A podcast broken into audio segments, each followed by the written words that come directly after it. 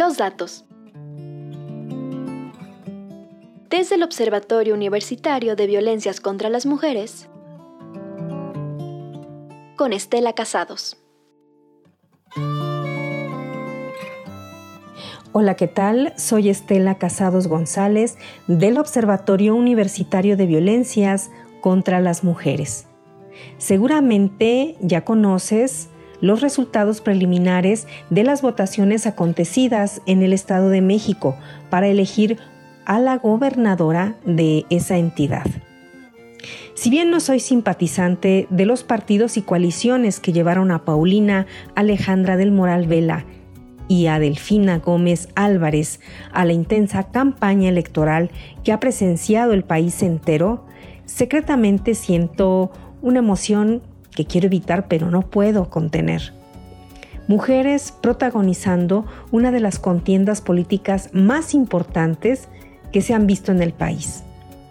Justo a 100 años de que Elvia Carrillo Puerto, diputada yucateca, tuviera que renunciar a su curul debido a las amenazas que enmascaradas de una coyuntura política se debían a la misoginia y sexismo tan arraigados en la población de México y que desde luego es endémica de una clase política en aquel entonces horrorizada por la sola presencia de una feminista tomando parte de las decisiones del Congreso. Cuerpo de mujer no garantiza gobernadoras o presidentas de la República que trabajen a favor de la vida y los derechos humanos de las mujeres. En todo caso, es importante reconocer que cuando parte del movimiento feminista se infiltró en el quehacer político partidista, se abrió brecha y gradualmente las mujeres fueron tomadas en cuenta para ocupar cargos o para ser postuladas por los partidos.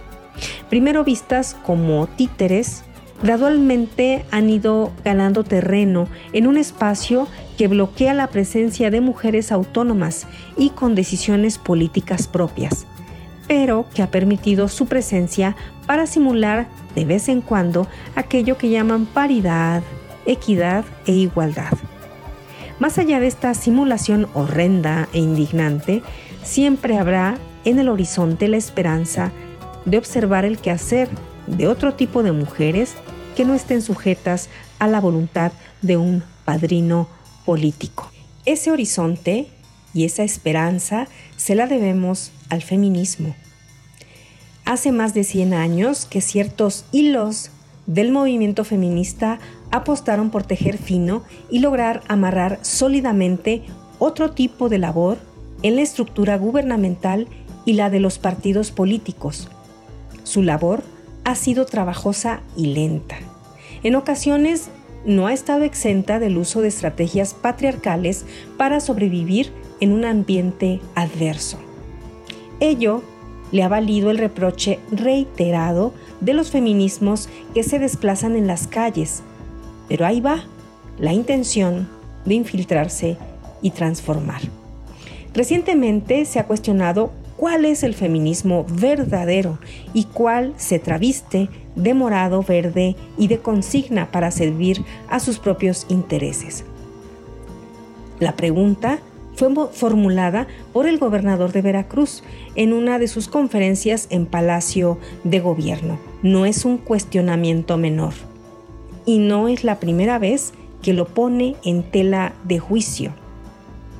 Seguramente no será la última puesto que el movimiento feminista local reiteradamente ha cuestionado el desempeño de esta administración, tal como cuestionó y se pronunció contra pasadas gubernaturas vestidas de otros colores y otros partidos. Como feminista, solo diré que el movimiento protesta cuando matan a mujeres, cuando no se resuelve y se enmascara la ineficiencia. Es difícil aplaudir y ser seguidora cuando no hay justicia. En todo caso, cabe preguntarse si podemos pensar a la izquierda encapsulada en un partido de usos y costumbres rancios y misóginos. Parece que no. Yo soy Estela Casados González del Observatorio Universitario de Violencias contra las Mujeres. Agradezco a Radio Universidad de Apúrpura por este espacio y muchas gracias Brisa Gómez.